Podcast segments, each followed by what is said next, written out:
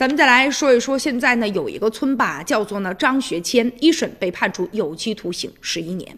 在湖南呢双峰村有一个原支部书记叫做张学谦，在当地多数村民的眼中，他是一名的村霸。不少村民都列出了他的一些劣迹，比如说寻衅滋事、纠结社会的人员、殴打村民、讨说法、敲诈勒索、不择手段的向村辖区内的医院、学校和施工方索要赔偿和工作经费，共计达到十五点一三万元。而且打牌赌博，因为呢这个赌博呀，被公安机关予以行政处罚。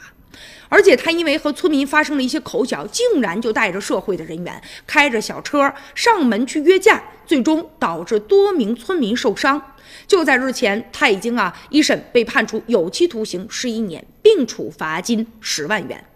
而起初呢，这个人其实就是在各种光环的映照之下，开始不断的自我膨胀，甚至到了横行一方的这种地步了。就在一七年的时候，当他得知呢，这村里有一个医院啊，每个月呢给附近的一些村民共计九千元的补偿款，他就想怎么能分一杯羹呢？于是呢，纠结了一些人，就找这个医院的负责人谈啊，索要这个办公经费，并且暗示对方。说要求啊，要和村委会好好的商量，一开口就要五万块钱，不给钱不允许人家搭棚啊！而且呢，还说村民以后万一要找你们医院的麻烦，那我们村委会也是不会管的，并且呢，迫于压力，最终医院没办法支付给他呀两万元的所谓的工作的经费。与此同时，比如说也有个村民啊，老朱家他们准备呢月底的时候做七十岁的这个寿酒，人家多次找到村委会协调供水的问题，结果没成想啊。呃，当时呢，这个当事人的儿子就开车来到村委会了啊，讨说法。结果对方呢，